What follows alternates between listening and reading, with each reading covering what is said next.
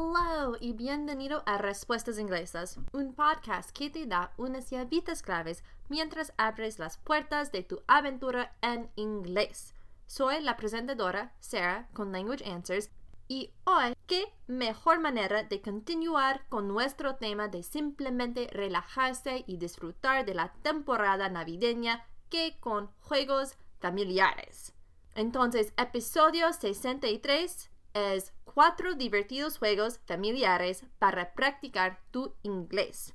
Y a mí y mi familia nos encanta jugar juegos. No siempre estamos de acuerdo en qué tipo de juego, mm, juego de mesa, juego de cartas, tradicional, moderno, etc. Pero cuando encontramos un juego que a todos les gusta, lo jugamos todo el tiempo. Así que reúne a tus seres queridos y comienza a incorporar el inglés en tu tiempo de juego. Después de todo, aprender un idioma es un trabajo duro, pero debería ser divertido. Entonces, let's get started.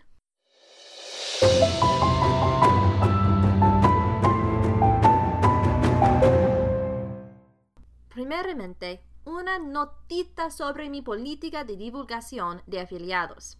Este podcast y blog incluye enlaces de afiliados a Amazon. En esencia, sin costo adicional para ti, recibo una pequeña comisión si decides comprar el producto usando mi enlace. Solía recomendar solo productos de esta manera que había comprado y usado yo mismo, y que me parecían útiles, claro.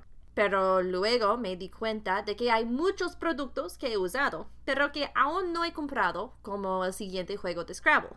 Si bien no he priorizado la compra de ellos para mi propia vida, los recomendaría altamente a otras personas que podrían estar interesadas en usarlos ahora. Así que actualicé mi política y voy a incluir un enlace en las notas del programa, pero ten en cuenta que está en inglés para promocionar solo artículos a través de enlaces de afiliados si los he usado y los he encontrado útiles. Por lo tanto, no necesariamente he comprado todos los juegos de los que hablaremos en este episodio, pero he jugado todos y creo que son muy buenos para practicar el inglés, con la excepción de Story Cubes. Notarás que no hay un enlace de afiliado para StoryCubes porque personalmente no puedo dar fe de lo increíble que es este juego o no, ya que no lo he jugado yo mismo. Acabo de escuchar a otros estudiantes de idiomas recomendarlos, así que pensé que los incluiría en la lista. Vale, de verdad no es una notita, pero una nota grande, lo siento. Pero ahora podemos empezar divertidos juegos familiares con los que puedes practicar tu inglés. Y para este episodio, traté de concentrarme en juegos que la mayoría de la gente podría tener en casa. Aunque me he centrado en las versiones en inglés de estos juegos, también incluiré formas de jugarlos en inglés si tienes las versiones en español. Notarás que muchos de estos son juegos basados en palabras y letras. Esto se debe a que tengo muchos amigos y familiares que poseen al menos uno de estos juegos. Si tienes una experiencia diferente y puedes recomendar otros juegos para ayudarles a otros a practicar inglés, por favor envíame un correo electrónico. Obviamente, esta lista no es exhaustiva. Hay solo cuatro juegos. Hay muchos, muchos más juegos que podríamos discutir para ayudarte a practicar inglés. ¿Quién sabe? Quizás haga otro episodio sobre este tema, mm, pero veremos cuánto les gusta este episodio. De verdad. Vale, número uno. Uno. De verdad. ¿Cómo jugarlo? Uno es realmente simple y muy rápido, en general. Empiezas el juego con tantas cartas en tu mano y el objetivo del juego es deshacerte de ellas. Para hacer esto, haga coincidir la carta que tienes en la mano con la que está en la pila de descarte, ya sea teniendo el mismo número, el mismo color o un comodín. Cuando te quedes con una carta, asegúrate de decir uno. Si logras deshacerte de esa carta final, ganas. Vale, pero ¿cómo practicar tu inglés con este juego? Supongo que este es bastante obvio, pero es muy fácil usar uno para practicar inglés. De hecho, es un juego realmente bueno para comenzar a enseñar inglés a los niños pequeños. los colores y los símbolos significan que los niños pueden jugarlo desde una edad muy temprana y no tienen que saber toda la jerga inglesa para poder jugarlo. Yo diría que comienza alrededor de las 3, teniendo en cuenta que el fabricante dice que es para niños que tienen 7 años o más, pero he visto a una niña de 3 o 4 años jugarlo. De verdad. Entonces, tan pronto como puedan diferenciar los colores y los números y puedan emparejarlos, yo diría que pueden jugar. Con la advertencia de que dejar que los niños pequeños jueguen corre el riesgo de que dañen tus cartas. Claro que sí. Así que hazlo bajo a riesgo propio. Realmente, las únicas cosas que tienes que leer en uno son números y signos, que puedes traducir fácilmente al inglés para ti o para los más pequeños, o incluso para otros adultos principiantes de hablar inglés con los que podrías estar jugando. Y para ayudarte, aquí tengo algunos términos y frases claves en inglés y español para el juego. Bueno, he puesto entre paréntesis otros términos que he visto en español, pero por lo demás, los títulos de las cartas se extrajeron de un PDF que encontré con las reglas en inglés y español. Sé que depende de dónde seas, los títulos de las cartas pueden variar, así que también intenté incluir diferentes versiones. Entonces, para la carta de roba 2 o chúpate 2 o toma 2, se dice en inglés draw 2. Para la carta reversa o carta de retorno, dar la vuelta o retorno el orden o invertir el orden, se dice reverse. Para la carta salta, o carta de intermisión, prohibido o saltar, se dice skip. El comodín de color o elección de colores, comodín o cambio de color es un wild card. Wild. En inglés no decimos muchas palabras así, wild en vez de wild card, pero wild. Y una carta que se llama Wild Draw 4, en inglés se dice en español carta comodín roba 4 o tomar cuatro colores o chúpate cuatro. Algunas frases son perder tu turno o skip a turn, robar una carta o tomar una carta. Se dice en inglés draw a card, toca a ti o tu turno es your turn. La pila para robar o el mazo es draw pile en inglés. Y finalmente, discard pile es la pila para descartar o el mazo de descartes. Y puedes encontrar otros sitios con las reglas en inglés o en español y voy a incluir cinco enlaces, dos para inglés y tres para español, en las notas del programa. El segundo juego es Scattergories. Scattergories. ¿Y cómo jugar? Este es un juego de palabras en el que tienes un montón de listas con diferentes categorías. Por ejemplo, la lista 1 puede tener categorías como nombres de niños, ciudades capitales, superhéroes, etc. Al comienzo de cada ronda, comienzas con una lista nueva y una letra aleatoria. Luego, debes usar esta letra para responder a cada categoría en la lista en un par de minutos. Usando nuestro ejemplo anterior, si la letra es N, esto sería como así. Ned, para nombres de niños. Y para ciudades capitales, podría ser Nueva Delhi y para superhéroes, Nightwing, etc. Si tú y otra persona dais la misma respuesta, no obtendréis ningún punto. Vale, ¿cómo practicar tu inglés? Algunos amigos me presentaron este juego, este juego en la universidad y me encantó desde entonces. Fue un gran éxito con mi familia y mi madre es especialmente buena en eso la he visto completar su lista, luego dar la vuelta a la mesa y ayudar al menos a otras dos personas antes de que se acabe el tiempo. Si tienes la versión en inglés de este juego, solo necesitas jugarlo para practicar tu inglés. Pero, ¿qué pasa si tienes la versión en español? Hay dos formas de jugar este juego para practicar inglés. Uno, puedes usar las listas en español, pero solo dar respuestas en inglés. O dos, puedes escribir categorías o, y listas en inglés de antemano y hacer todo en inglés.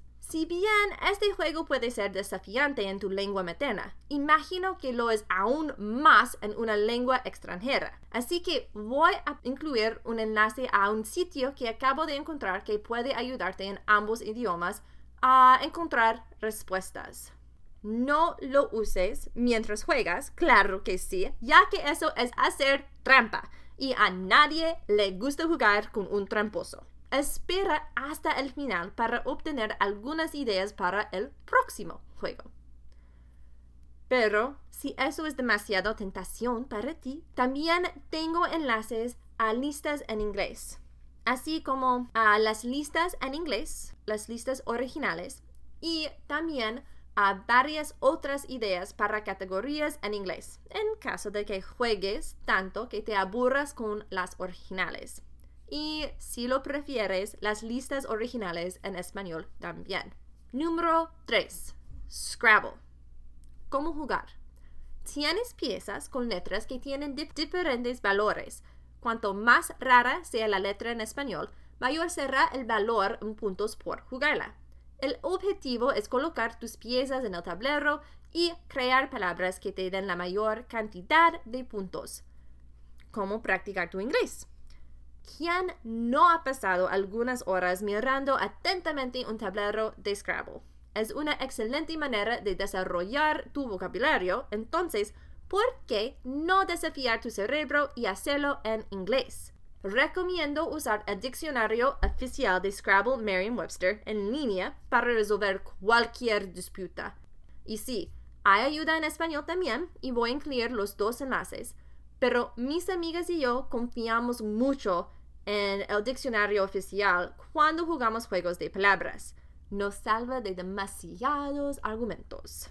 Si bien puedes comprar varias versiones diferentes de Scrabble en español y dos versiones en inglés, al menos según Wikipedia, el objetivo de este episodio fue ayudarte a jugar juegos que ya tienes en casa, así que me voy a centrar en cómo puedes jugar el Scrabble original en inglés si tienes una versión española, porque, obviamente, si tienes la versión en inglés, puedes jugarla.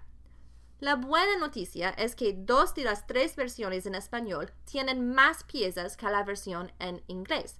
Solo tiene 100, 100 piezas incluidas dos piezas en blanco. Suponiendo, claro, que hice mis cálculos correctamente, la siguiente lista describe cómo convertir tu versión de Scrabble en español a la versión en inglés. Entonces, si tienes la versión internacional, que también solo tiene 100 piezas, necesitarás 3 más piezas de I, 2 piezas de W, esta, y esta letra vale 4 puntos, y dos piezas más de T. Uno más pieza de N, R, G, F, V y Y y una pieza de K y que debe valer 5 puntos. Una pieza menos de O, U y D, dos piezas menos de S y C y tres piezas menos de A. Q debe valer 10 puntos y no necesitarás las piezas de doble L, ñ, ch, ch o doble R, R. Entonces puedes convertir estas piezas en otras para obtener las últimas piezas inglesas. Si tienes Scrabble, edición en español, que tiene un 100 y tres piezas, necesitarás tres más piezas de I, dos piezas más de T y R, una pieza, una más de E, N, G, W y Y, una pieza menos de B y de M, dos piezas menos de A y U, tres piezas menos de S. Y también el Q debe valer 10 puntos, el K 5 puntos, el W 4 puntos y el C 3 puntos. No necesitarás las de ella, ñ o r, entonces puedes convertir estas piezas en otras. No necesitarás las de doble L, ñ o doble R, entonces puedes convertir estas piezas en otras. Si tienes escarbar, que tiene 108 piezas y es con mucho el más fácil de convertir, necesitarás dos piezas de W que debe valer 4 puntos, B debe valer 3 puntos y no necesitarás las de doble L, Ñ o Ch, CH. Entonces puedes convertir dos de estas piezas en W. Sin embargo, si realmente te encanta Scrabble y quieres obtener las piezas que necesitas para crear una bolsa de piezas separada para tu juego, puedes comprarlas en un lugar como Etsy. Y finalmente, número 4, Story Cubes.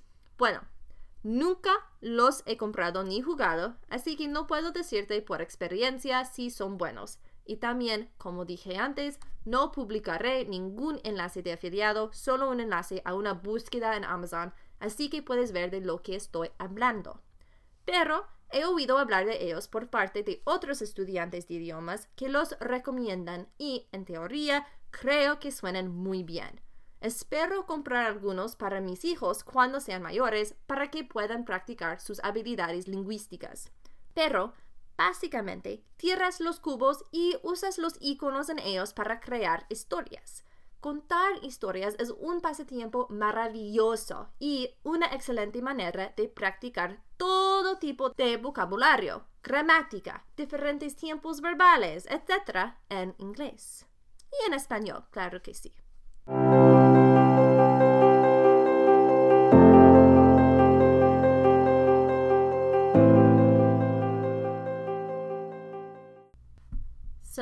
Cultural tip and our final cultural tip for this year is on unique traditions from Guernsey. Now, I was worried about finding some cool, unique things about this island since it had been so difficult with Jersey, but surprisingly, things went a bit easier this time.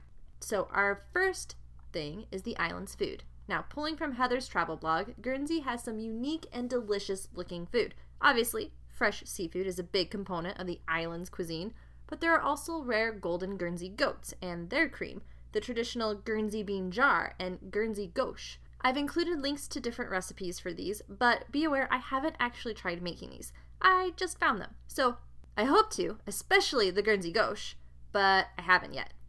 Now, the bean jar is basically a traditional bean stew that cooks overnight, and the Guernsey gauche is a type of fruit bread. Number two is castle cornet. Yep, Guernsey has its own castle. It was built in the 13th century, so it was about 800 years old. Interestingly enough, the castle is on an island that has been connected to Guernsey by man. At first, it was a wooden bridge in the 1860s, but since World War II, it has been a concrete bridge. The last thing, number three, is the Dehus Dolmen, and I really hope I'm saying that right. Now, this is a bit more morbid, but it's really fascinating, as Dehus Dolmen is a prehistoric passage grave, meaning it's an underground grave. There's a carving of a bearded man on one of the capstones, who's called the guardian of the tomb, and different things from the site have been dated from 3500 to 2000 BC.